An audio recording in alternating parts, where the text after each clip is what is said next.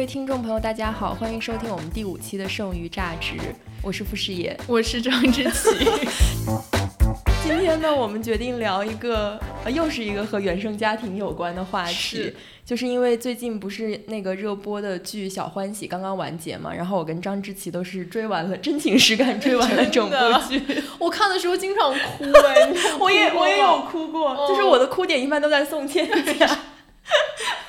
我觉得我们可以先给听众介绍一下，就是我们俩都在这个剧里面找到了自己的家庭。就是我我妈呢，就是刘静本静，对我妈就是宋茜本茜。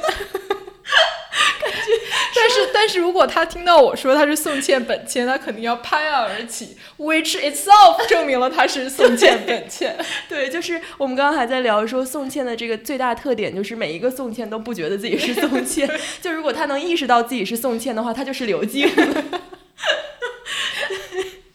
然后，因为我们这周大家也都知道，就是那个我跟知琪吵了一架嘛。然后我攻击知琪的点就是，你看，这就是一个典型的宋茜式句式。对对对，是这样的。然后我们吵架之后，我就把那个我就发了一条微博嘛。然后我妈就看到那条微博，她就过来问我说：“你咋现在变成这样了？”我说还不都是因为你？我妈说不好的你不要随。不不不，这个重点就是他妈看也在看《小欢喜》这个剧，然后他看了之后就跟知琪说：“我觉得我比里面这三个妈妈都要好。”对，简直是宋茜本茜。但我妈确实比他们仨都要好一些了，但是不能这个不能泯灭她身上的宋茜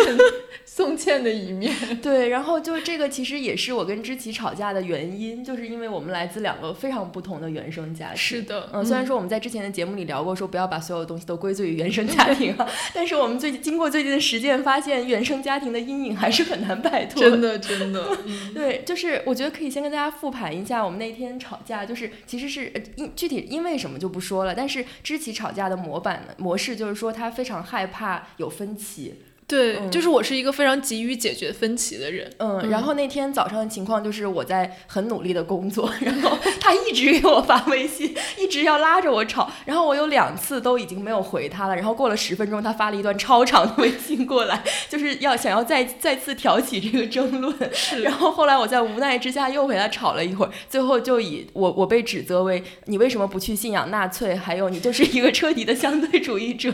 而告终。而这个句式呢，关键就是。这个句式跟宋茜当时质问乔英子：“你为什么非要去南大呢？” 就是一模一样。对对对，是这样。我那个句式是说：“你你不要去 be proud of it，很难吗？”对对。然后是也就什么什么很难吗？然后是也就说这是一个典型的宋茜式的句式。是的，是的。就其实我在看这个剧的时候，我哭的两次应该也是就是乔英子和宋茜吵的最激烈的两次。是。就是因为就就他其实他们，我觉得他们的关系真的太像恋爱关系了。对。就是一个非常就宋茜就是一个。一个非常非常强势，但有控制欲的一个母亲，但其实同时她又非常依赖她的女儿。对，嗯，然后乔英子就是在这种控制欲母亲的阴影之下，想要不停的去讨好自己的母亲。对，就是我觉得可能不是所有现实的生活中，不是所有的妈妈都像宋茜那么极端了。但是我是觉得说，她和她女儿之间的关系其实是。一个还蛮普遍的模板，就是说，其实他们母女之间没有摆脱一个共生关系，对，以至于说他们其中的一方有任何的情绪，都会非常容易的影响到另外一方。你就会看到这个关系其实并不是一个，嗯，一直想要控制女儿的母亲和一个想要逃离母亲的女儿之间的关系，他的关系是比这个要复杂很多的。他同时又是一个脆弱的弱势的母亲和一个。掌握着母亲喜怒哀乐，并且想讨好他的女儿的这样一个，就是非常复杂的一个关系。其实我觉得这很像我们之前聊的那个主奴辩证法的 主奴的问题。就其实它不不是说一个很简单的二元的主人和仆人的这个关系。我觉得如果说他的女儿真的是一个铁了心想要。反抗他的母亲，想要逃离家庭的一个小孩的话，他们之间的关系可能演到第二集就可以结束了。就是他之所以能演四十多集，就是因为他女儿是不断的在呃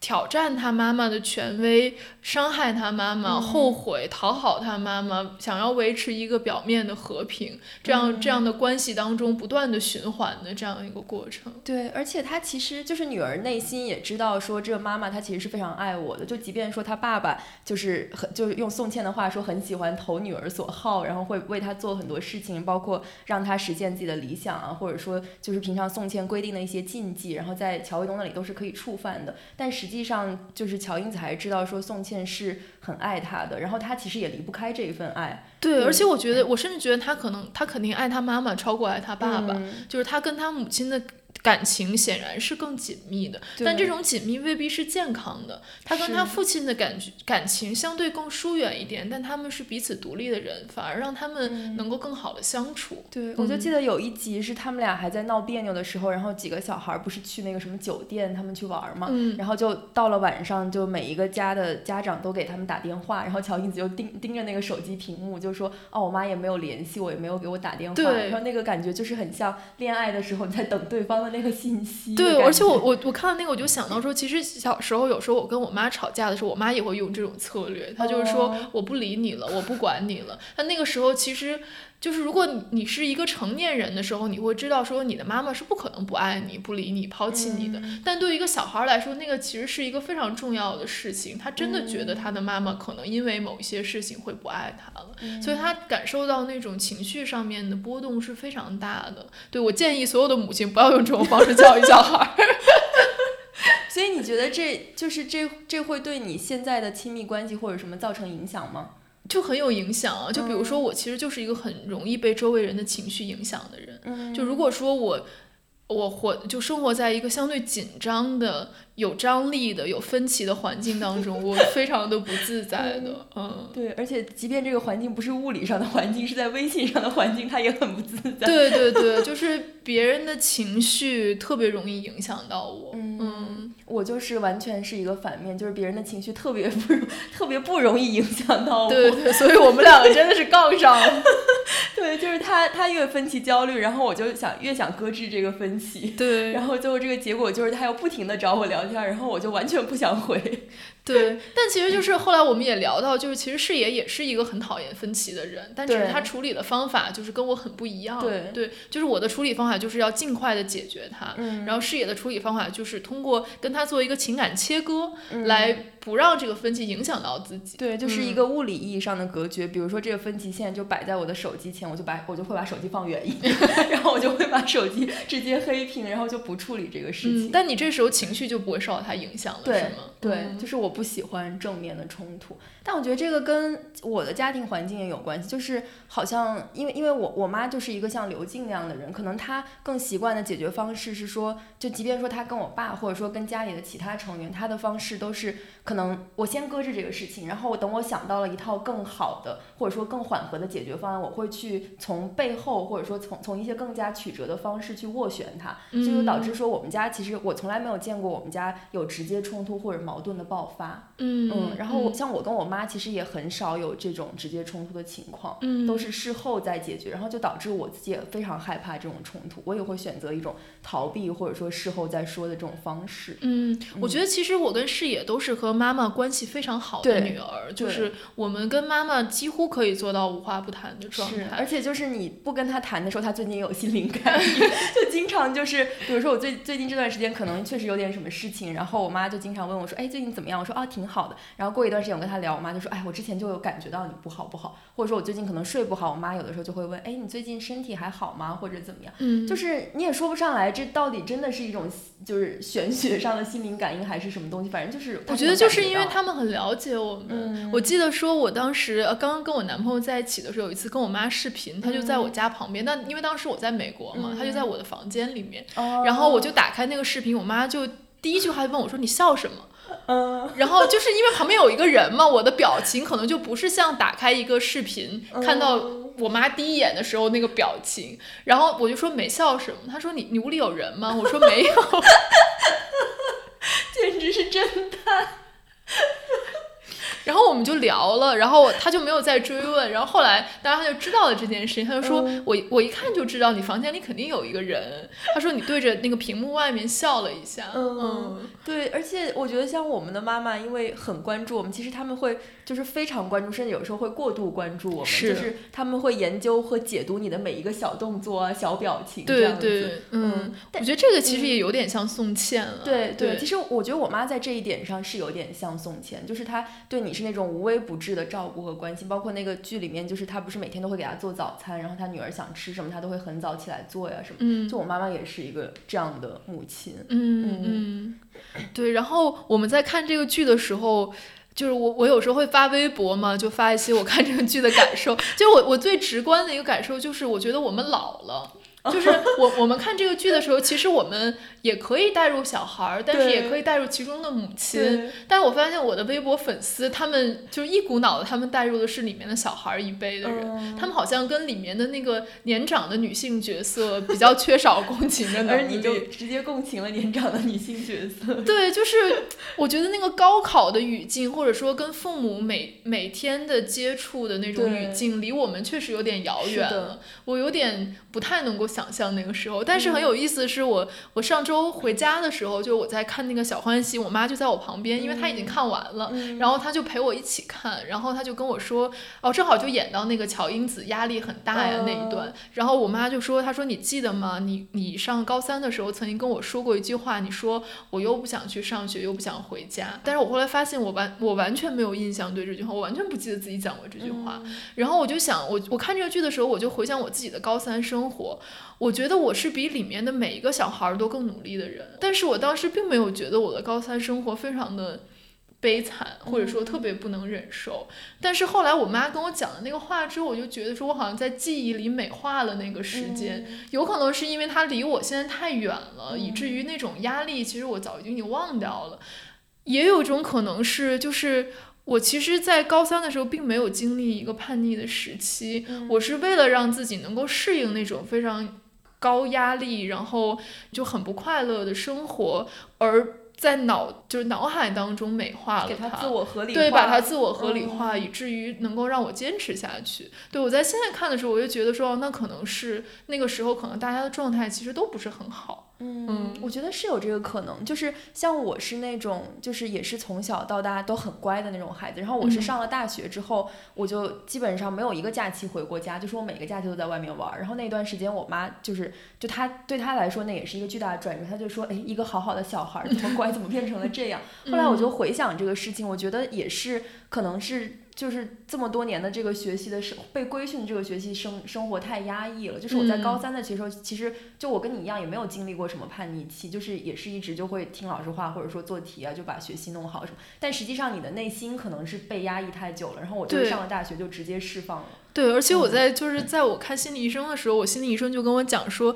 因为我的家庭环境其实是相对来说非常的友好和呃平等的，以至于说你即便是有一个压抑，你不知道你该往哪个方向发泄。对，就是你也不能指向父母。对，因为比如说，如果你真的是有一个宋茜这样的妈妈，你可能就直接把你的所有的怒火或者是压抑的情绪。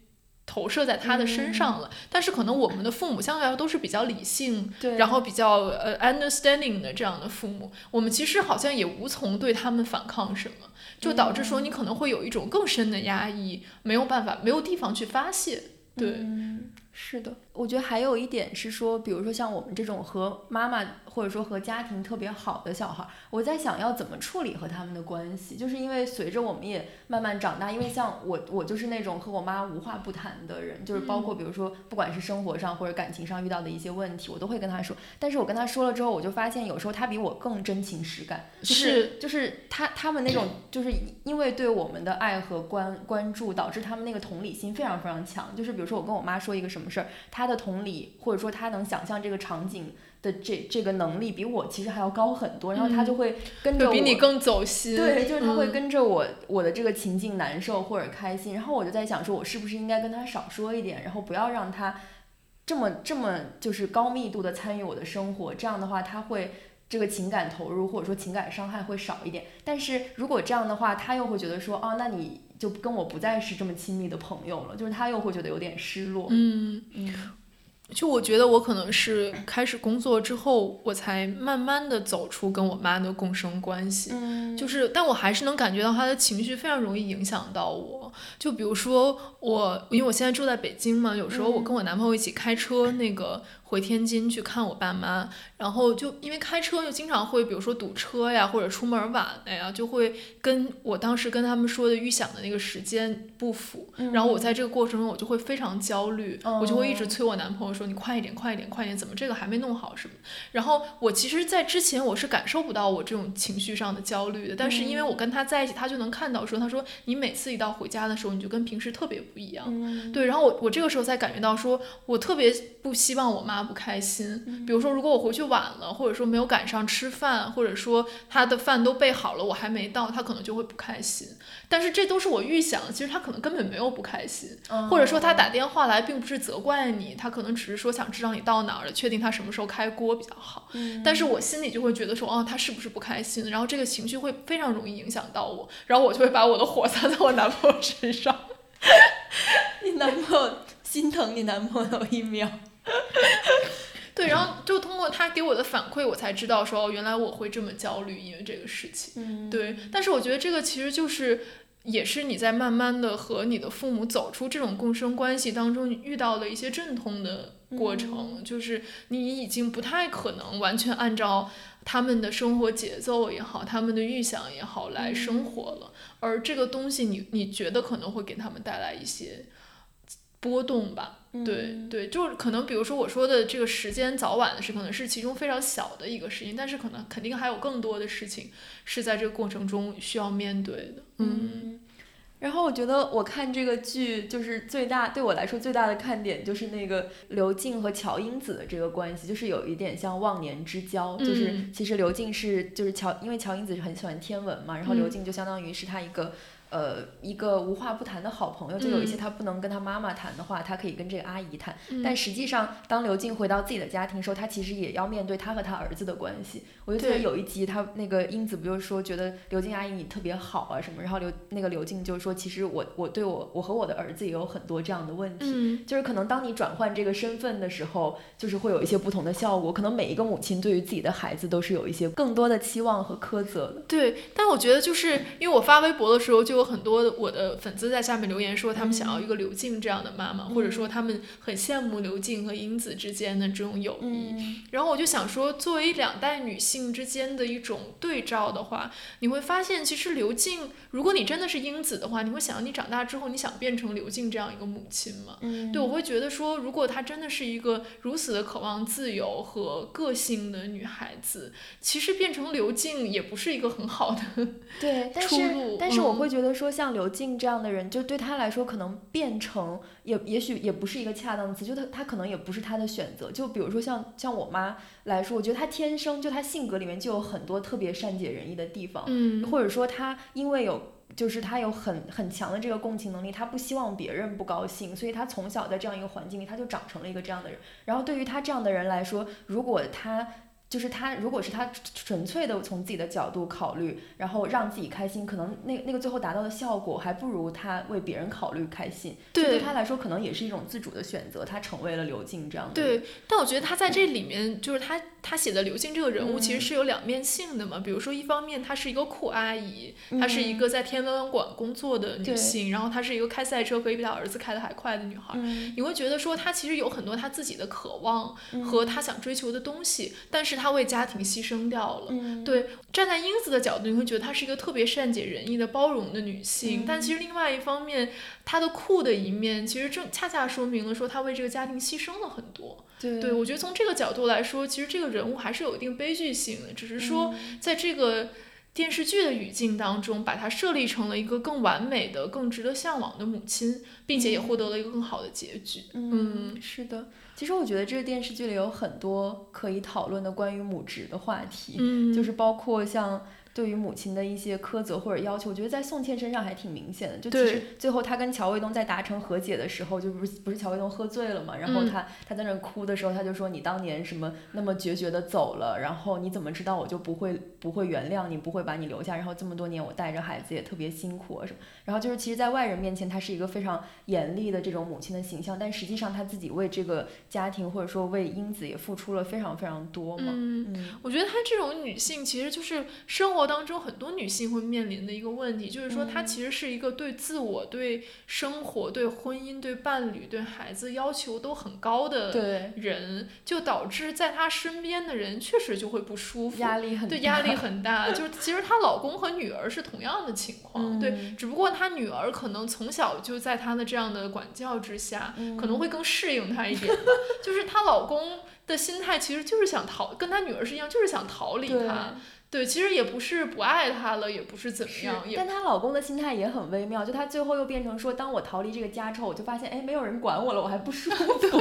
所以，所以她就又要回来。然后我就看完之后，我就觉得说，真的是一个萝卜一个坑，就是有的时候你不得不相信姻缘这种东西非常神奇。就即是即便在方圆和童文洁身上，其实也是这样，他们那个家庭的那种整个的 dynamic 就非常的和谐嘛，就是一个嗯和稀泥的爸爸和一个很火箭筒一样的妈妈。对对对，就是如果没有没有黄磊的这个角色的话，他们这个家庭肯定不会如此协调。但是之前我还跟师爷讨论这个问题，就是如嗯果家里有一个童文杰，就要有两个方圆，就是方一凡其实就跟他爸一模对一样嘛，这个家才能达到一个单是的，就就是如果两个童文杰的话，这个家是没有没有希望的。对对，就比如说刘静他们家之所以一开始很不平嗯衡，就是因为他其实是有两个寄生力，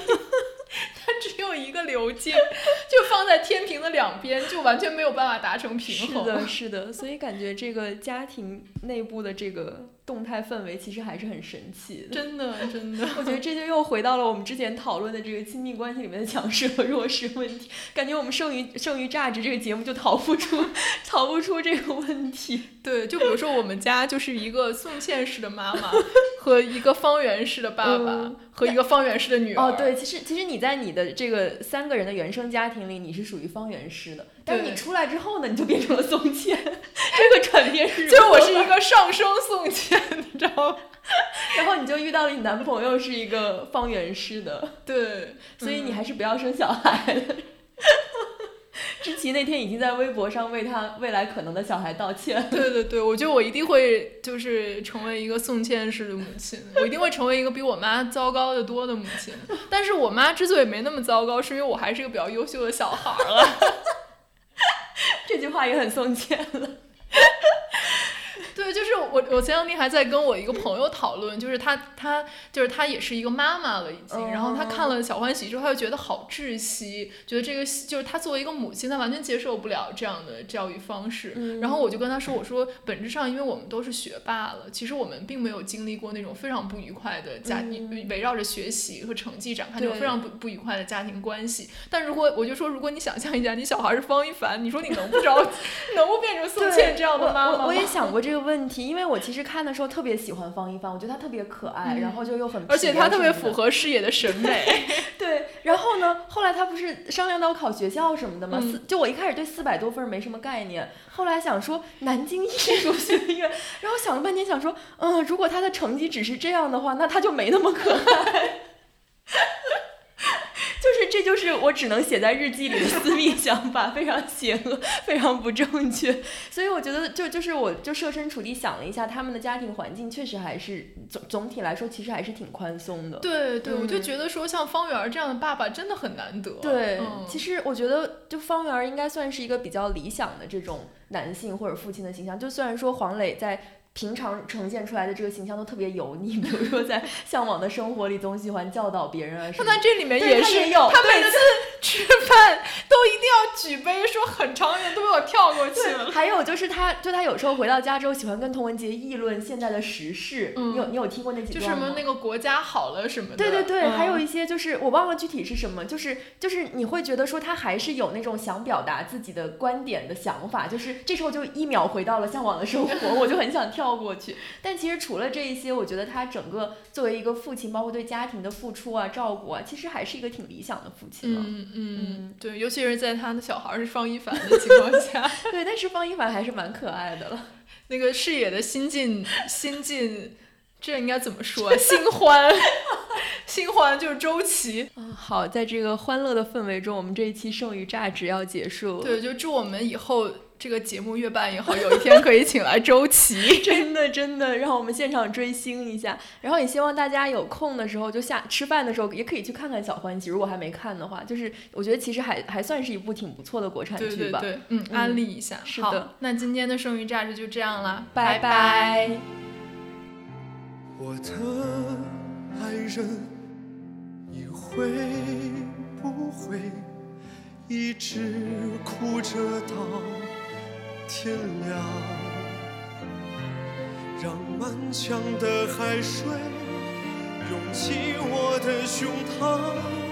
在我的怀里多滚烫。我多想在你的。身旁，哪怕一夜的时光，当我抱着你，伸出了臂膀，我多么渴望能就此抓住不放，